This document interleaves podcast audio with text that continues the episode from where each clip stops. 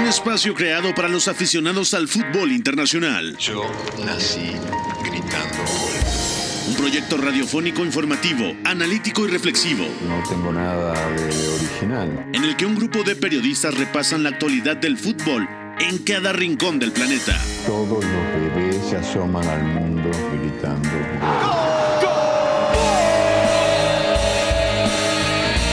todos, quise ser jugador de fútbol. He sido el peor pata de palo que se ha visto en los campitos de mi país. Arranca Catenacho W, la casa del fútbol internacional.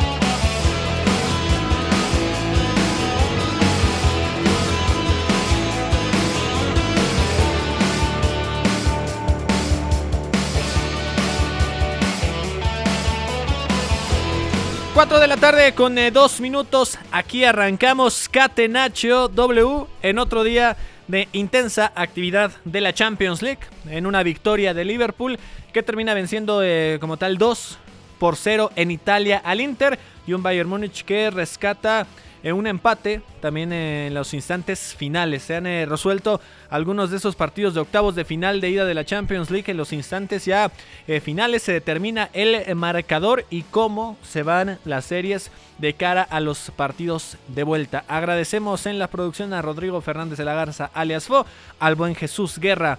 En los controles de este lado de los micrófonos los saluda Gustavo Millares a nombre de Pepe del Bosque, titu- titular de este espacio. Y saludo rápidamente a la mesa de trabajo que me acompaña aquí en este Catenacho W de miércoles 16 de febrero del 2022. Iñaki María, ¿cómo te encuentras? ¿Cómo viviste los partidos de miércoles en el torneo más importante a nivel de clubes en el mundo? ¿Qué tal, Gus? Muy buenas a todos. Pues la verdad que sorprendido, sorprendido no por lo que he visto, que ha sido el Inter-Liverpool, un partido que ya sabíamos, a lo que veníamos, bastante táctico, pero en cualquier caso yo creo que hay cosas reseñables. Sobre todo lo decía porque el Salzburg ha estado a punto de dar la campanada y, a- haber pasado por encima de, de un Bayern que sigue acumulando alineaciones muy ofensivas, que no pasa por un buen momento y que lo ha tenido que rescatar al final Kingsley Coman, que hace poquito era uno de los que sonaba incluso para salir como ayer decidió Bernardo Silva. Así que bueno, día de reivindicaciones también. Efectivamente, ¿no? Terminan eh, por eh, darse flujos de partido que a lo mejor nos estaban sorprendiendo a muchos. Igual por ahí el Inter estaba dando más de lo que se esperaba en el segundo tiempo, complicando demasiado a Liverpool. Y sí, en efecto, Bayern Múnich sufrió mucho Eduardo Zurita, pero termina sacando un resultado que, digamos, puede dejarlo relativamente cómodo para la vuelta. ¿Qué tal, Gus? ¿Qué tal, Iñaki, Memo y los que escuchan el día de hoy? Pues segundo día de Champions y sí, como dicen, a mí me deja la verdad un sabor amargo la jornada porque creo que tanto Inter como el Salzburg hicieron muy buen partido, eh, compitieron mejor de lo que yo esperaba y eso que ayer ya hablábamos de que ambos les veíamos posibilidades, eh, pero sí, la verdad es que se pone muy difícil la eliminatoria de cara al partido de vuelta. El Bayern no creo que hile dos partidos jugando tan mal como lo hicieron hoy, eh, por momentos al menos. Y el Liverpool, bueno, como ayer creo que lo mencionamos, eh, a pesar de que el Inter intenta hacer muchas cosas y le salen bien, eh, es mucho equipo el Liverpool aún todavía, sobre todo con lo grandes que ya son Van Dijk, que es, Salah, que es eh, el equipo que ha construido Klopp. Y bueno, eso termina pesando, ¿no? Pero ya digo, sabor amargo para mí el día de hoy. Sí, exactamente, porque esperábamos a lo mejor eh, más goles. Ayer platicábamos aquí en el Catenacho W, creo que Iñaki María es el mayor culpable porque dijo que iban a existir muchas anotaciones en estos partidos. Apoyamos esa noción, eh, sí cayeron como tal eh, goles eh, de tres de las cuatro escuadras que tuvieron participación en este miércoles, pero eh, no tantas Más repartidos, al menos. Esperaba. Eso sí, o sea, partidos al menos existieron como tal. Memo Navarro, también bienvenido a esta edición de Catenacho W. ¿Qué tal, Gus? Muchas gracias. Saludos a todos los que nos escuchan. Y, y bueno, la verdad es que un partido o, o una serie de partidos bastante electrizantes a, a revoluciones muy altas y con dos equipos que al final eh, se cayeron, pero curioso porque ambos difícilmente pudieron haber jugado mejor, ¿no? Así que, eh, pues muy interesante, bastantes destacados tanto individual como detalles eh, colectivos, así que, bueno, vamos a tener mucho que comentar. Y vámonos ya con la pregunta del día en este Catenacho. La pregunta del día. No poteva farlo venire dagli Stati Uniti senza farlo giocare. Catenacho W. La pregunta del día, eh, ¿quién es la figura del día en los juegos de Champions League de este miércoles? Podríamos hablar incluso de algunos hombres eh, de los que perdieron su respectivo partido. Perisic me estaba gustando mucho, Shalanoglu también por parte del Inter. A final de cuentas, eh, Van Dijk puede ser uno de los que destacó, digamos, de forma más pareja durante los 90 minutos. Pero ¿con cuál te quedas tú, Iñaki María? Gustavo Millares, no sé qué desayunas, pero empiezo a preocuparme por, por aquello de que me leas la mente. Voy a ser rebelde y voy a decirte uno del equipo que ha perdido, del Inter. Perisic me ha gustado mucho, le ha dado constante profundidad a los de Inzaghi por izquierda, pero yo me quedo con Milan Skriniar, que me está pareciendo el gran central de esta Champions. Ya no es la primera vez que lo meto como el jugador del día en esta sección que tenemos para abrir los programas y hoy ha sido un día más un equipo muy agresivo a través de, de, la presión, con muchas persecuciones hombre a hombre. Ha secado en el primer tiempo a Sadio Mané y luego creo que, que, también en el segundo, incluso cuando ya el Inter ha reculado un poquito más, ha metido más bloque, no, no ha ido a presionar de forma tan alegre, también muchas anticipaciones y tiene dos cruces vitales también para impedir eh, disparos de, del equipo de Klopp, así que me parece un partido, una actuación muy completa a nivel defensivo de Milan Skriniar. Sí, comúnmente ya le empiezo a leer la mente a Iñaki María, quiere decir que estoy aprendiendo cada vez más de fútbol al estar en este Catenacho W. Eduardo Zurita, para ti, ¿quién es el jugador del día? Pues mira, ahora yo me voy a poner en las, en las botas del ingeniero Iñaki y voy a decir un muy underground. Eh, lástima, ahí, lástima ahí. de verdad ese, ese gol final de Kingsley Coman, pero yo creo que la actuación que hace el portero suizo del Salzburg, Philip Kuhn, no creo que se vaya a olvidar pronto, o al menos él la olvide, ¿no? Si el equipo austriaco saca hoy un empate ante un Bayern, que sabemos que ha sido la referencia en Europa durante los últimos años, es en gran parte por él. Tanto en la primera parte como en la segunda tiene atajadas de mucha calidad y en momentos claves del partido. Entonces me quedo con él, ¿no? Philip Kuhn, portero de El Salto. Perfecto, eh, Memo Navarro, ¿con cuál partido te quedas y de ahí elija tu jugador que más te haya gustado? Bueno, me tengo que quedar con el Inter eh, contra el Liverpool y ahí yo también eh, jalo un poco para el equipo perdedor y también para digamos, un eh, compañero, no un vayas amigo. por ahí. Sí, sí, claro que sí. Iván, ¿eh? Tenemos que hacer aquí un, un, crossover épico, ¿no? Y yo me quedo con, con Iván Perisic eh, por la profundidad que puedo dar y también eh, que creo que los mejores minutos del Inter eh, fueron a partir de él y de, y de cómo le ganó la espalda a Trent Alexander Arnold, de el repertorio que tiene con balón, tanto con los dos perfiles como el disparo y el centro.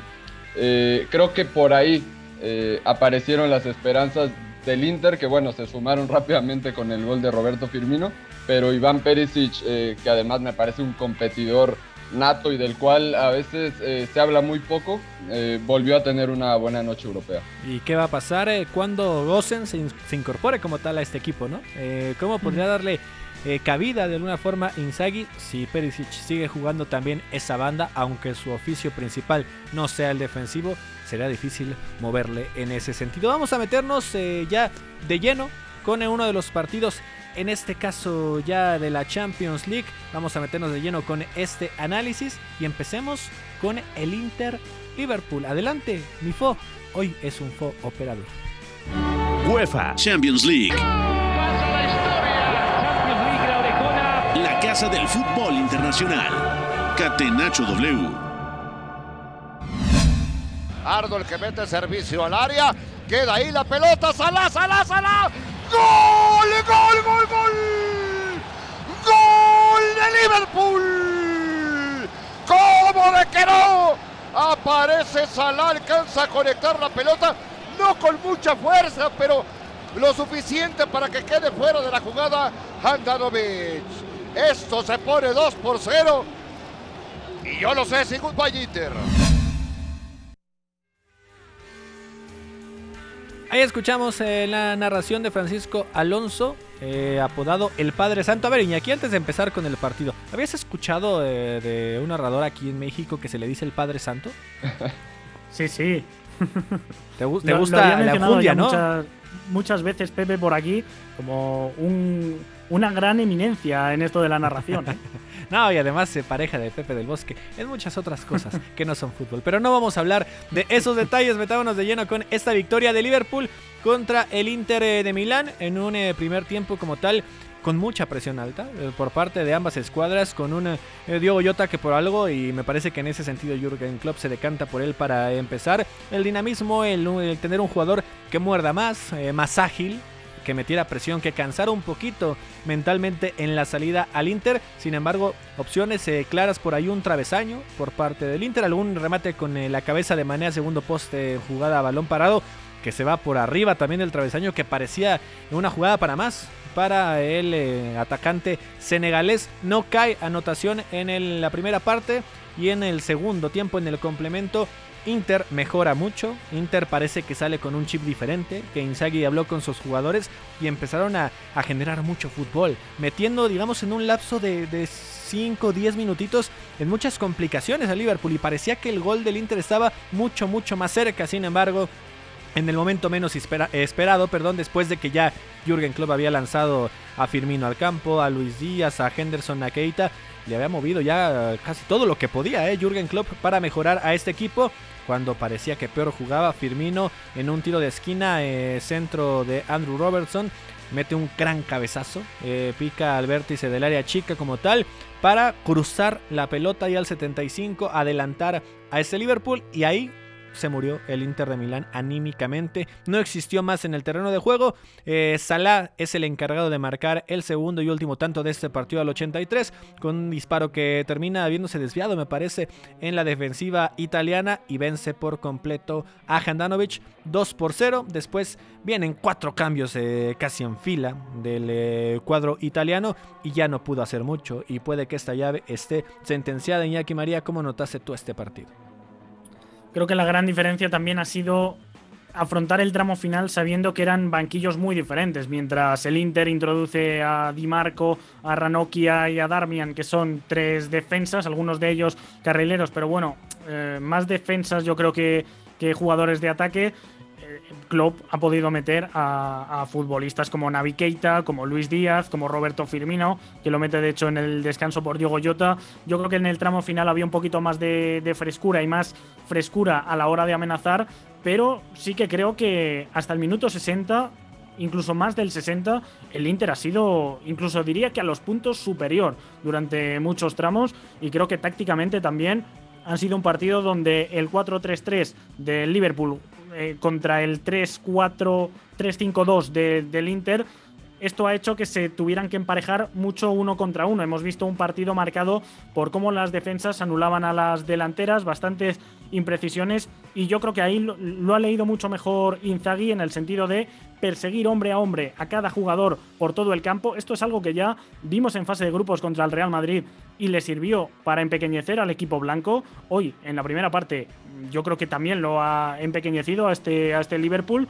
y sin embargo con balón el Inter ha tenido una forma de, de, hacer lo que viene siendo ya este equipo toda la temporada, de permutar, de abrir mucho el campo a lo largo y ancho y hacer de que ese Marcelo Brozovic medio centro te aparezca muy abajo, de que Bastoni y Skriniar, que son los centrales exteriores, ganen mucha altura a la hora de, de atacar y en general hacer que sea más complicado para el Liverpool emparejar ese, ese hombre contra hombre que también ha buscado Klopp. Así que yo creo que los dos iban con la misma receta, pero el Inter se ha sentido más cómodo en ese plan. Sin embargo, teniendo lanzadores como Robertson, que es el que le pone la asistencia a Firmino, que lo de Firmino es un golazo. Eh, no, no sé si intenta peinarla o marcar, pero es un auténtico golazo la, peinada. Y luego la segunda también, otro, otro muy buen centro, y que ahí aparece Virgil van Dijk como torre aérea para que luego culmine eh, Mohamed Salah en lo que ha sido también una acción un poquito imprecisa del Inter. Sí, solo él sabrá, pero yo me animo a decir que Firmino sí remata de cabeza a portería, ¿no? Es difícil. Eduardo Zurita,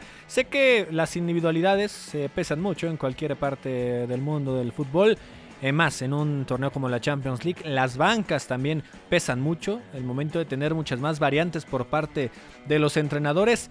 lo que es una realidad es que Inter tal vez el 2 por 0 queda, eh, digamos, engañoso para lo que se notó en el campo. No sé qué pienses tú, Eduardo Zurita, en qué se basó por ahí el buen fútbol que mostró en algunos momentos Inter de Milán, como para que en esta mesa el jugador del día no se, se cargaran muchas personas hacia el equipo italiano.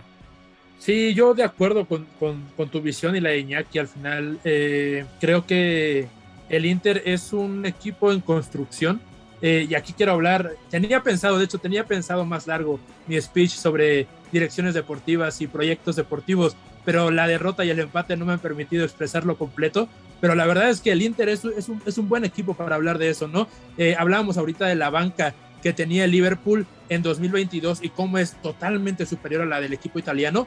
Y recordemos que hace cuatro años, cuando el, Liverpool llega a su primera final de Champions contra el Madrid en Copa de Europa, justamente se hablaba de ese defecto de los ingleses. Se decía que estaba muy bien su once, pero que recambios no tenían mucho. De hecho, se lesiona Salah en la final y parece que todo se viene un poco abajo porque no tenían un suplente directo. Eh, entonces, a lo que voy es que los proyectos maduran un poco a poco a lo que hoy fue un buen juego del Inter a través de lo que propone su entrenador y los aciertos que tienen a nivel táctico eh, pero no se consigue con resultado, se va a convertir en, victorias, ¿no? Y es cosa de que pasen los años, de que vaya madurando el equipo, de que se acostumbren a los escenarios, a, la Champions League, que siempre es eh, el máximo, eh, algo a lo que deben de aspirar los equipos, pero que no todos saben jugar. Y en algún momento le llegará, ¿no? Digo, el Inter desde esta inversión asiática, el proyecto con Conte, la continuidad a mí me parece perfecta que hacen en verano con Inshaghi, con Dumfries, con Seco. Eh, eh, creo que va por el buen camino, ¿no? No desesperar y en algún momento al equipo italiano y a la Serie A creo que le va a volver su momento. Existieron eh, cosas y me queda claro que a Jürgen Klopp como tal Memo Navarro no le estaban gustando después del primer tiempo, ¿no? Hace el cambio inmediatamente al saltar, al regresar del vestidor para el complemento. Ingresa Firmino. Y Diego Jota, no sé si, no creo que lo haya hecho mal como tal, pero ya buscaba otras cosas, no buscaba las virtudes como tal de Firmino. 13 minutos después, sin tocarse el corazón, es decir, no le seguía gustando o quería simplemente revolucionar el terreno de juego y lanza tres cambios al mismo tiempo. ¿Qué lecciones consideras, eh, Memo, que aprendió Jürgen Klopp en este partido? A final de cuentas, el resultado le salió eh, tal vez lo mejor que se planteaba, ¿no? Una ventaja mayor a un gol que parece que deja muy, muy, muy desbalanceada la serie contra el Inter, pero ¿qué aprendió? ¿Qué, qué no le habrá gustado a Jürgen Klopp? Bueno, al final creo que tenía que refrescar dentro de la misma idea, refrescar los nombres, porque Diego Jota tuvo un desgaste muy importante con estas persecuciones individuales, con esta presión y la movilidad que lo caracteriza. Eh, necesitaba ya, ya un recambio y alguien que, quizás le bajara eh, un poco las revoluciones al partido, que pudiera apoderarse del balón en algunos momentos y servir como descarga para sus compañeros que no estaban... Eh, pues llegando de frente en la, en la, mayoría de las ocasiones, como sí puede proveer de eso Roberto Firmino. Y después cambiando a Harvey Elliott, que bueno, es un, es un joven que igual y para cerrar este tipo de partidos no es el ideal. Eh, y, y, también darle frescura ahí a los, a los carriles interiores. A mí el, cambio que más me gustó por la valentía eh, para sacar a alguien como Sadio Mané y también por lo que ofreció el, el futbolista que ingresó, que en este caso fue Luis Díaz, porque con esas diagonales eh, hacia adentro. Sí, sí, sí. Ahí hubo una que, me parece que comentó Iñaki en la introducción, en la cual el Luis Díaz se desmarca y apenas in extremis alcanza a salvar eh, Milan Skriniar y también otra en, la cual uno contra uno intenta ahí el regate. Eh, creo que ahí es donde mejor se vio el equipo de Jürgen Klopp porque tenía una idea más fresca y por lo tanto pudo mantener ese ritmo a pesar de que estaba sufriendo. Mientras tanto, Inzaghi no tenía tantas opciones. Eh, y creo que el partido eh, pedía a Alexis Sánchez desde un poco antes de su ingreso, pero me parece que, también al momento eh, en que ingresó el chileno, al minuto 70, era una gran solución también para esto, para bajar un poco las revoluciones para atraer a más eh, defensores y buscar en largo a Perisic, por ejemplo, alguno de los carrileros. El tema es que ha faltado, ha faltado, yo creo, otro socio que entrase justo fresco desde el banquillo. Por eso decía que le ha faltado también tener esa pieza ofensiva. Tenía Caicedo, pero Felipe Caicedo tampoco es ese, ese jugador que, que al espacio sea demoledor. Ese, esa pieza precisamente es la de Joaquín Correa, que no ha podido estar hoy, que yo creo que ha sido el, el jugador que probablemente más haya echado de menos Inzaghi. Claro, y también lo que hablábamos del el momento en el que cae el gol de Liverpool, porque es dos o tres minutos después del ingreso de Sánchez y, justo en el momento en el cual el Inter se estaba aproximando más, que tuvo algunas ocasiones. Quizás la decisión final de Edin Checo, de Perisic, no fue la mejor, porque en realidad ni siquiera lograron remates a portería, de que ese último pase o ese último centro eh, pues al final eh, eh, no tuvo la mejor decisión, eh, pero también eso influye, que en el momento decisivo el Liverpool supo apretar y supo matar el partido. Y también Iñaki María Memo tocó un nombre que a lo mejor sorprendió a muchos, ¿no? El tema de Harvey Elliott, de 18 mm. años, que, o sea, venía teniendo minutos en dos de los tres partidos recientes como tal de Liverpool, incluso una anotación por ahí en Copa, pero eran muchos meses de, inactividad como tal, ¿no? ¿A qué crees que se haya debido el lanzarlo de arranque y que después a lo mejor no sé si le haya gustado o no a Club el desempeño de Elliot? Sí, se tira cuatro meses y medio eh, pasando por una lesión. Empezó bien la temporada. Yo creo que sobre todo es un futbolista que complementa muy bien la banda derecha, porque hoy hemos visto que los laterales del Liverpool no han ganado demasiadas veces línea de fondo, sino que han sido más futbolistas cerebrales. Luego también eh, esto provocado porque el Inter, ya, ya decimos, con Perisic estaba siendo profundo. Trent Alexander-Arnold es un jugador que te puede dar mucho en la creación y lo ha tenido casi más a la altura de los centrocampistas a la hora de triangular, yo creo que Harvey Elliott es un futbolista que te da continuidad, que sabe muy bien activar a, Salah y a Arnold, ser el nexo entre los dos. Ahí habíamos visto ya una sinergia interesante en los primeros meses de competición, pero sí que a nivel de, ritmo, a nivel incluso de fantasía, yo creo que hoy no, no ha estado a la altura del, del, partido. No obstante, un jugador con buenas condiciones que hace un par de temporadas estaba jugando en la Youth League teniendo 16 años, siendo una eh, competición en la cual había futbolistas de 18-19 y ser titular con, con 18, cosecha de 2003 en un partido de octavos, pues ya te hablan las claras de que Klopp confía bastante en, esta pieza. Sí, y Eduardo Zurita, ¿consideras que eso que notamos hoy, o por lo menos en los lapsos que se vio bien este equipo del Inter, es el tope? De este equipo. Y hablando a corto plazo, sé que a largo plazo, y ya se había comentado, es un equipo en construcción como tal. Y lo digo en torno a que tanto pueda intentar revertir la llave. ¿no? La serie sé que está complicadísima para los dirigidos por Inshagui, pero ¿es el tope? ¿Es lo mejor que se le puede ver ante un equipo top como es el Liverpool? Mira, no, no, quiero que mi respuesta se, se tome como pesimista, pero más bien al contrario, ¿no? Me parece que sí, porque con bajas cruciales como mencionaba ahorita Iñaki, la de, la de Correa, sobre todo por el rol, pero la, una baja como la de Varela, que sabemos que ahora mismo yo creo es el, el, alma, casi, casi que si no estuvieran esos defensas por entonces sería el capitán del equipo. Eh, eh, eh, esa baja también es súper importante, pero me parece que hoy juegan muy bien. Es decir, el papel que desempeña Vidal, creo que entrando en esa posición que sería de Varela, o lo que llega a ser por momentos seco con sus treinta y tantos años encima eh, para el equipo, creo que, que, no se le puede pedir mucho más, ¿no? Creo que va, ya, ya, lo mencionaba, no quiero sonar repetitivo, pero va más allá hacia una inclusión de mejores jugadores, más opciones en la plantilla para crecer hacia siguientes temporadas. Yo la verdad para el siguiente partido lo veo muy complicado. Decía en declaraciones Doncel,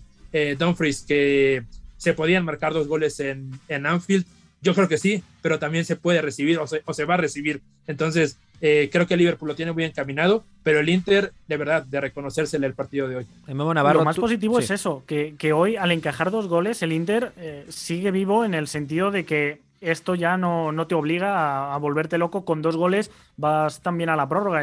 El, el, hecho de recibir dos eh, jugando en casa en la ida, yo creo que ahora es una situación en la cual, con el cambio de, regla, favorece al equipo derrotado. Sí, otro hecho, ¿no? Eh, del gol que se deriva del eh, que no cuente el gol de visitante. Vamos, Navarro, ¿le ves luz pequeñita, aunque sea de esperanza al Inter? Porque ya lo decía Zurita por ahí yo no creo que esto se quede más o menos con esa distancia en, en la diferencia global. Estamos hablando de que por más que Inter marque un gol, va a tener que dejar espacio. Si se puede venir un marcador global muy, muy abultado, si es que no le sale y lo terminan matando a la contra. Sí, realmente pinta muy difícil la vuelta en Anfield. Si, si el resultado se hubiera dado en, en, Liverpool en la ida, quizás podríamos pensar que en el Giuseppe Meazza podría suceder algo, algo distinto, pero, pero sí, me parece que, hemos visto el tope del Inter, eh, donde lo pudo ganar, pero que sí le faltan ciertos arrestos todavía para competir contra estos equipos top. Y pues, ya veremos, pero quizás también para meterse a este tipo de, aduanas como Anfield y pegar un batacazo eh, de, un, de un calibre bastante alto, ¿no? Yo creo que hay una ligera esperanza, también vamos a ver eh, a qué piezas alcanzan a recuperar, pero eh, parece que está cerca de sentenciarse esa eliminatoria. Sí, si se llega a dar alguna voltereta extraordinaria, sería suceso épico y para platicarlo por muchos, muchos días, pero la esperanza seguirá ahí para el equipo italiano. Vamos a una pausa en este Catenacho W y regresamos para platicar de la otra serie de octavos de final que arrancó en este miércoles. Lo que para mí es el fútbol. Éramos todos muy amigos, nos gustaba jugar juntos, la pasábamos bien reunidos, intentábamos hacerlo lo mejor posible, atacar mucho, mucho y luego recuperarla con la ilusión de volver a atacar. Hasta el juego bonito supo rendirse ante una estrategia invencible. Catenacho W, la casa del fútbol internacional.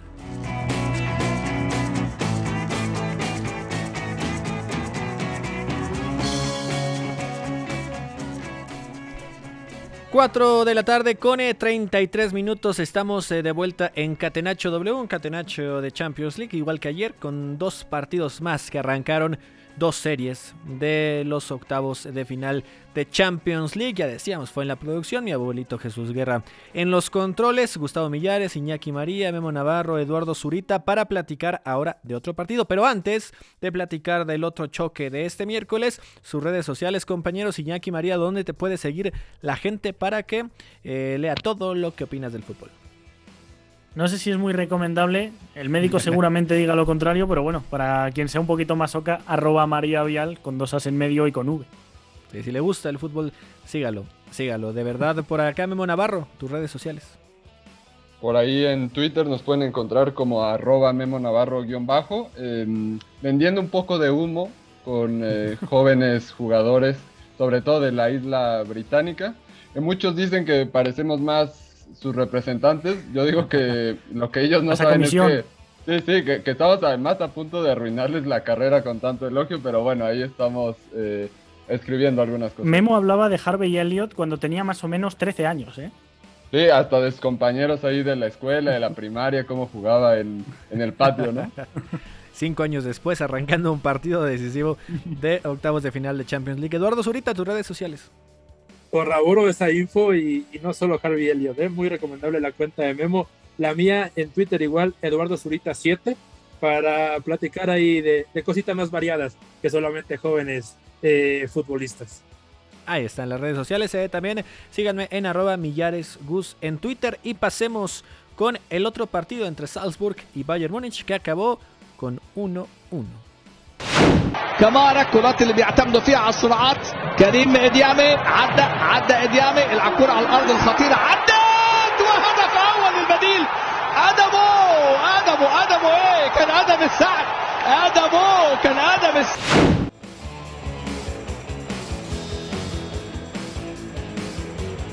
Ahí escuchábamos el primer tanto de ese partido, Salzburg contra Bayern Múnich. Sabíamos que Bayern Múnich venía de un cotejo bastante complicado ante Bochum, donde había perdido 4 por 2 en la Bundesliga y sí se vio muy mal la defensa como tal del equipo alemán. En este partido ante Salzburg, precisamente en suelo austriaco, arrancaba eh, perdiendo con un tanto de Adamu, de un nombre que no estoy seguro que yo me atreva a pronunciar. Ahorita lo hacen ustedes, eh, compañeros, porque ingresó de cambio. De hecho, al minuto 2, es decir, 9 minutos le bastaron ahí a Adamu, a este jugador austriaco, para que se hiciera presente al minuto 21 con asistencia de Brendan Aronson, el estadounidense.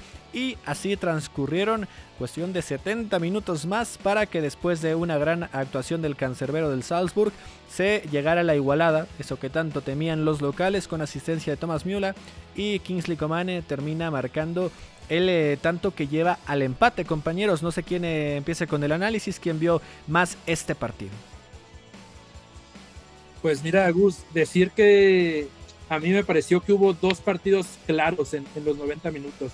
Uno, eh, los primeros 30 más o menos, en donde el Salzburg, fiel a su esencia, fiel a lo que hemos platicado, el cuadro lleno de jóvenes, incluso entrenador joven, que le gusta de esta factoría multi eh, nacional eh, tener un estilo de juego muy atrevido.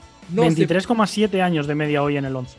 Es, es, que es incluso menos que la del Ajax, yo creo que, que, ha mostrado en los últimos años. Entonces, eso, eso le ayuda mucho para que le plante un partido cara a cara al Bayern Múnich. Y el Bayern creo que lo, no lo esperaba, ¿no? Lo reciente. De hecho, en esos primeros minutos termina cayendo el gol después de una transición. El partido parecía la Bundesliga de hace siete años, ¿no? Cuando estaba Klopp, Tuchel, Guardiola, con unas transiciones de lado a lado todo el tiempo, en donde el Bayern sí atacaba mucho y sí metía muchos hombres al frente, pero creo que esa idea de Nagelsmann de meter a cinco delanteros y así retrasar al rival, no se la comió para nada el, el Salzburg y bueno, termina dañando con ese gol que se consigue tal cual a través de una transición, un pase largo donde Camara, el medio centro, termina lanzando a Aronson, eh, el estadounidense, por el lado derecho, y este termina asistiendo al lado contrario a, Demu que, que acaba de entrar, ¿no?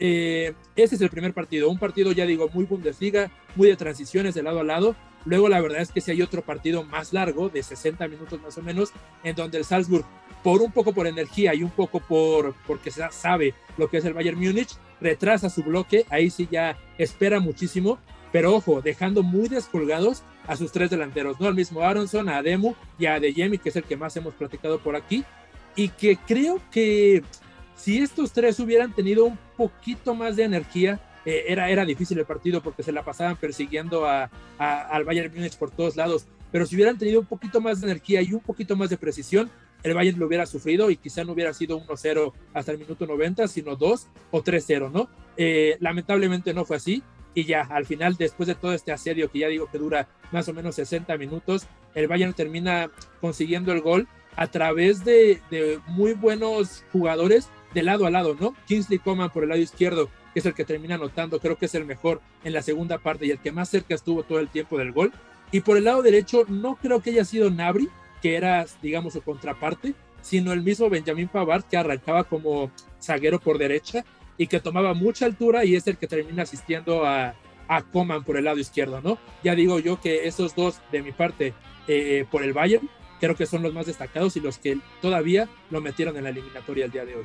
Iñaki María, por ahí, ¿consideras que fue acertada o todo lo contrario, la idea eh, de Nagelsmann de meter a cinco hombres de ataque al inicio, ¿no? Entiendo que ocupaban eh, toda la banda, el caso de Kamani y el caso de Nabri, pero a final de cuentas, y ya decía muy bien eh, Zurita, no sorprende, al menos en el inicio del partido, al Salzburg. A mí me sorprende mucho, sobre todo porque veníamos viendo un muy buen Bayern, casi con la misma estructura, casi con el 4-2-3-1 de base que, que dejó ya instaurado Hans-Dieter Flick tenía sus matices porque el héroe Sané con Flick era más un extremo y ahora eh, estaba jugando con Nagelsmann ya desde principio de temporada casi como una especie de doble media punta con Thomas Müller, un equipo asimétrico en el cual Alfonso Davis partía como lateral, pero era un lateral muy largo y Benjamin Pavard por la derecha era un lateral más bajo. Con la baja del canadiense, eso ha empezado a, haberse repercutido porque el técnico empezase a agitar más el árbol. Y a mí sinceramente los partidos que este no le he podido ver, lo, recuperaré ahora dentro de un ratito, pero sinceramente los partidos que he visto juntando a cinco delanteros me han parecido muy pobres, sobre todo porque pierde mucho y mal la pelota, porque llega bastante arriba, pero es algo que también veíamos antes y creo que no compensa porque tiene que correr mucho para atrás con mucho espacio y los espacios no, no se distribuyen tan bien, así que en general me sorprende incluso que haya salido así, viendo que ya ante el Bochum el fin de semana reculó un poquito y salió con línea de cuatro de inicio. Memo Navarro, ¿te esperabas de alguna forma un resultado así? Es decir, ¿le dabas eh, crédito suficiente al Salzburg? Sabemos que lo viene haciendo muy bien, pero al grado de complicarle al Bayern Múnich, aunque sea un Bayern Múnich que ya venía con algunas eh, carencias defensivas en el eh, pasado reciente. El resultado era difícil de, prever, de imaginar, pero yo sí que pensaba ayer al finalizar la, la emisión acá de Catenacho, eh, ahondábamos un poco en, cómo estos tres centrales del, Bayern podrían sufrir contra, contra los dos puntos del Salzburg, que terminó sucediendo. Vi por ahí un, gráfico muy interesante de los desmarques que tiraron tanto Adamu como Adeyemi, la mayoría de ellos hacia afuera, es decir, partiendo desde el centro hacia afuera y al final pues la línea defensiva del Bayern eran dos laterales y un central realmente, y por ahí había muchísimos espacios eh, que, bueno, repito, eh, siento que era un poco predecible que eso podía suceder porque ni Nabri ni Coman iban a, replegar, porque Kimmich y Tolisso tampoco son esos centrocampistas que compensen tanto eh, por detrás de la línea del balón y que puedan incrustarse para, para defender transiciones.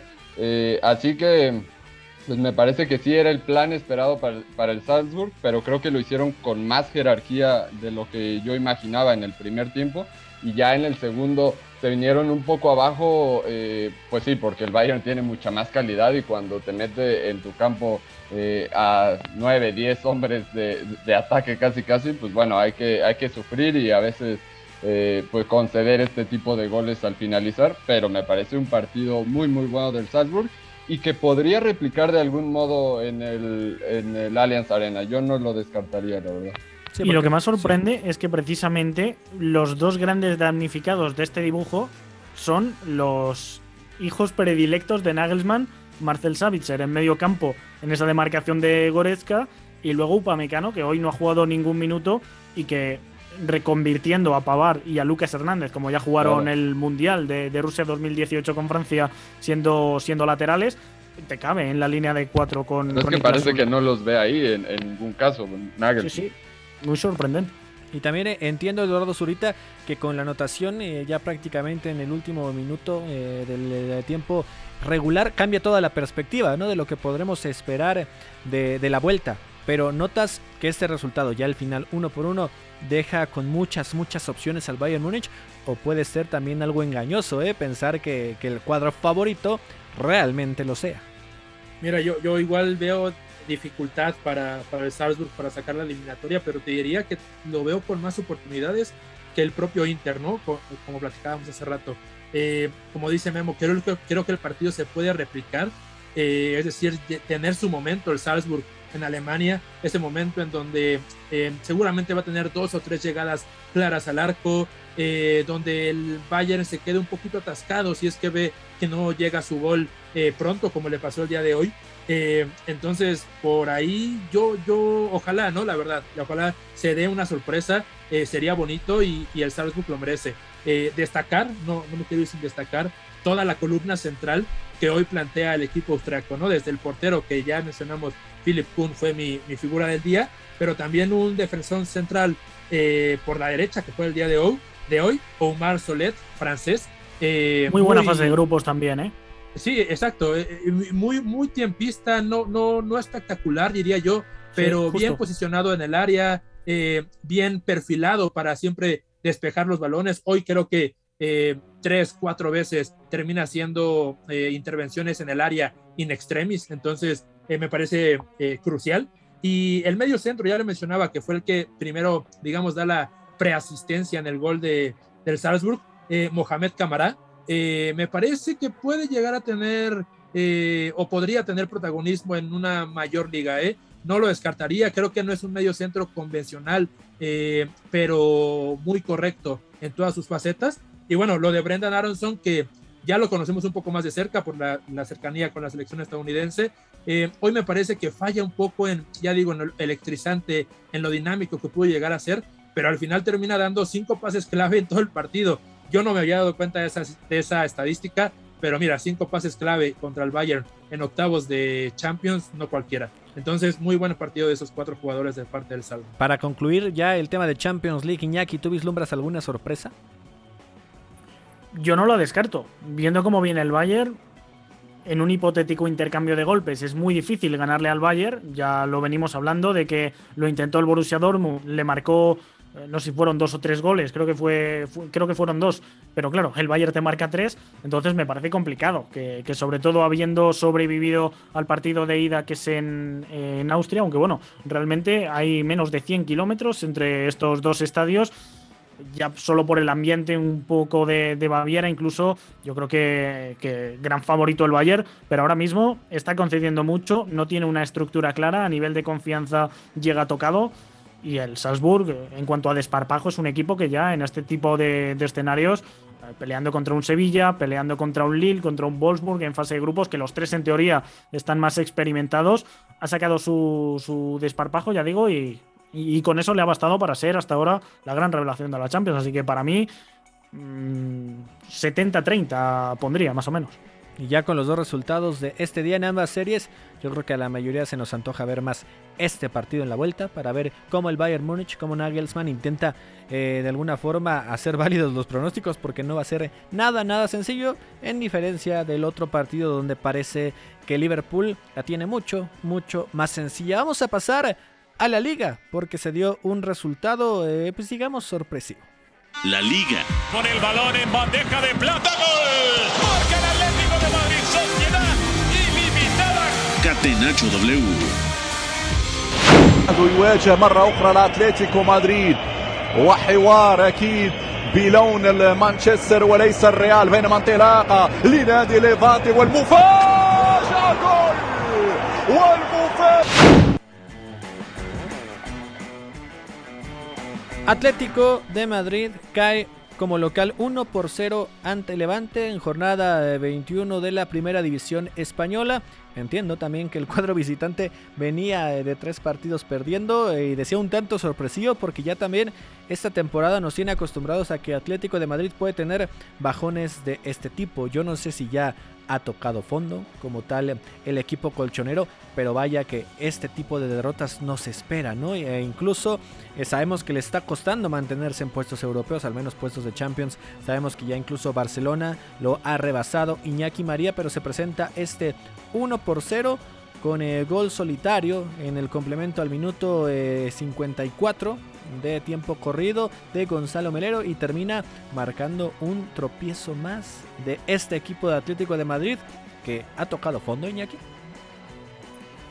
No lo sé, la verdad. Eh, yo creo que el Atlético de Madrid esta temporada no nos lo imaginábamos así en ningún caso, no a nivel de resultados, sino a nivel de sensaciones, sea cual sea el plan. Defiende realmente mal un equipo de, de Simeone. Hoy no han sido los centros laterales, hoy ha sido un bloque medio muy pasivo de vuelta al 4-4-2 sin Carrasco, por cierto, que me parece una baja hipersensible, era el que un poco contagiaba y lideraba al equipo hace un par de semanas, pero igualmente le han recibido mucho a la espalda del medio campo en esa zona entre líneas y luego también le han atacado la espalda de la defensa eh, con un mano a mano que saca Jano Black y con un Jiménez superadísimo. Jiménez, que debería ser el líder de la zaga, ha acabado desquiciado, incluso encarándose con la grada, mandando callar al público.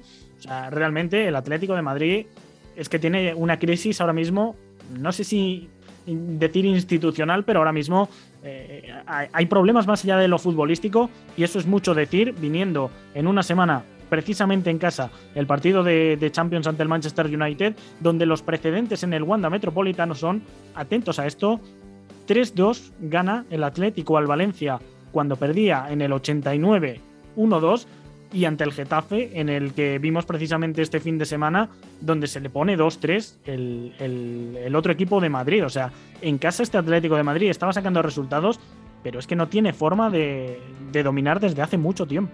Y además, y además eh, Iñaki, viendo de frente a Cristiano eh, la próxima semana, ¿no? Que sabemos Error. que es el claro. némesis de, de- de Simeone.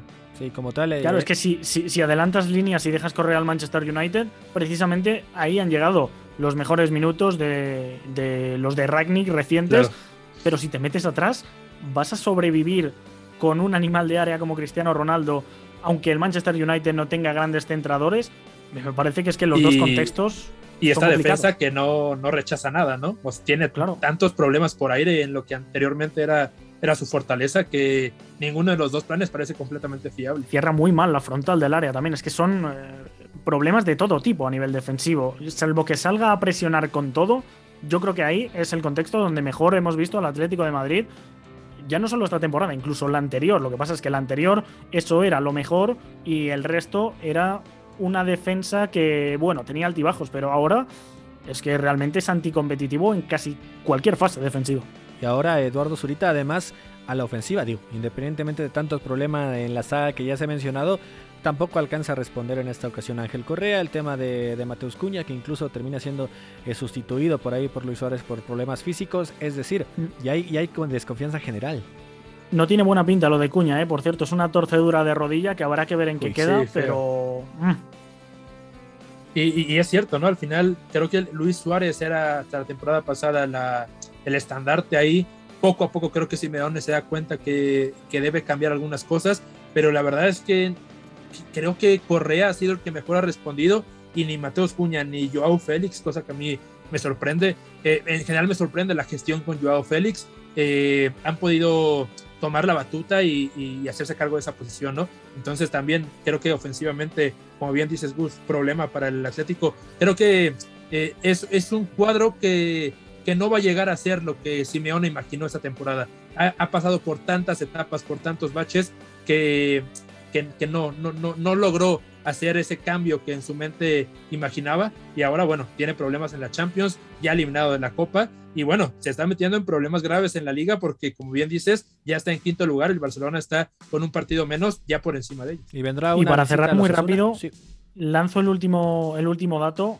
El Levante, primera victoria a domicilio en toda la temporada, precisamente visitando al campeón. Y nada más y nada menos que el Atlético de. Madrid, que le viene el Osasuna y después llegará ese partido ya de la siguiente semana, mitad de semana, contra el Manchester United en la Champions League. Y pasemos con Europa League, porque mañana hay actividad. UEFA Europa League. La casa del fútbol internacional. Catenacho W. Este jueves arranca el repechaje de la Europa League con duelos sumamente atractivos entre equipos que pelearán por su pase a los octavos de final.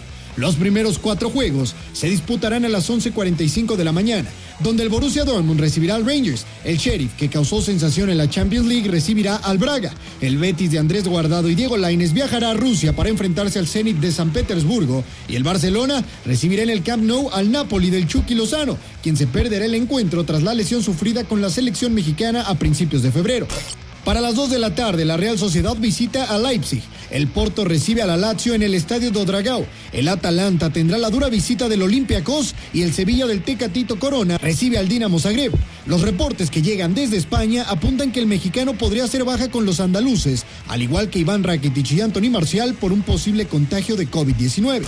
Las series serán a ida y vuelta. Los segundos partidos se jugarán el 24 de febrero y también es importante resaltar que la UEFA ha quitado el gol de visitante, por lo que en caso de empatar en el global, el partido se irá a tiempos extras y si la igualdad continúa, se irán a penales.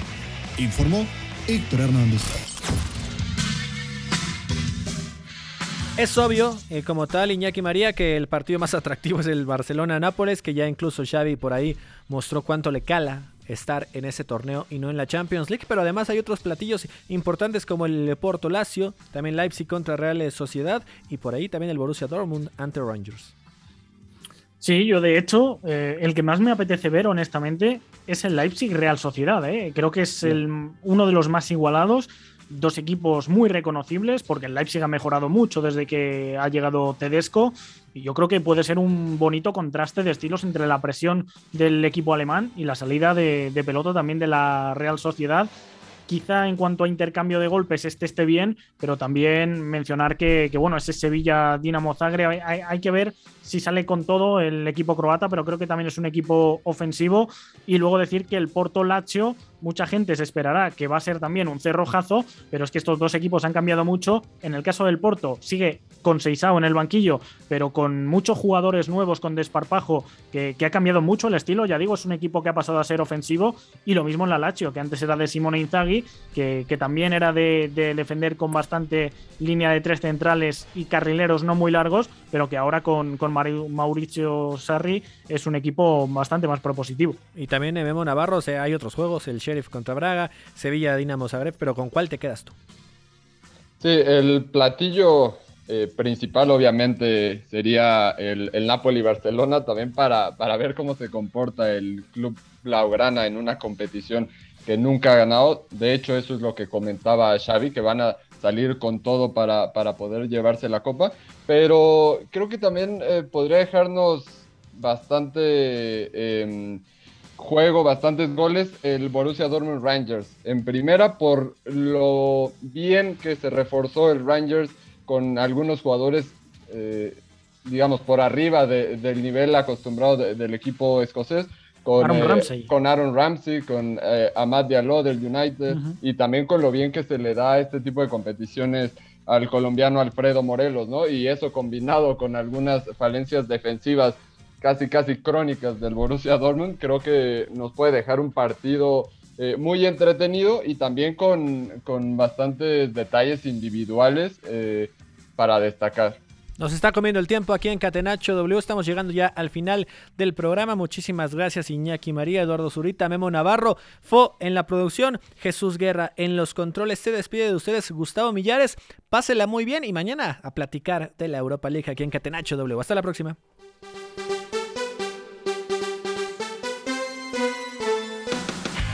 Hay una relación entre la práctica del cuerpo que se expresa en las manos y el cerebro, pero el fútbol ha suprimido esto, de modo que se trata fascinantemente de un ejercicio que nos devuelve en el tiempo a lo que fuimos en el origen, pero también una vez que nos aficionamos a este juego, nos regresa a la infancia, al niño que fuimos. Gracias por sintonizar Catenacho W entonces el fútbol es en ese sentido una maquinaria para regresar en el tiempo en un doble sentido.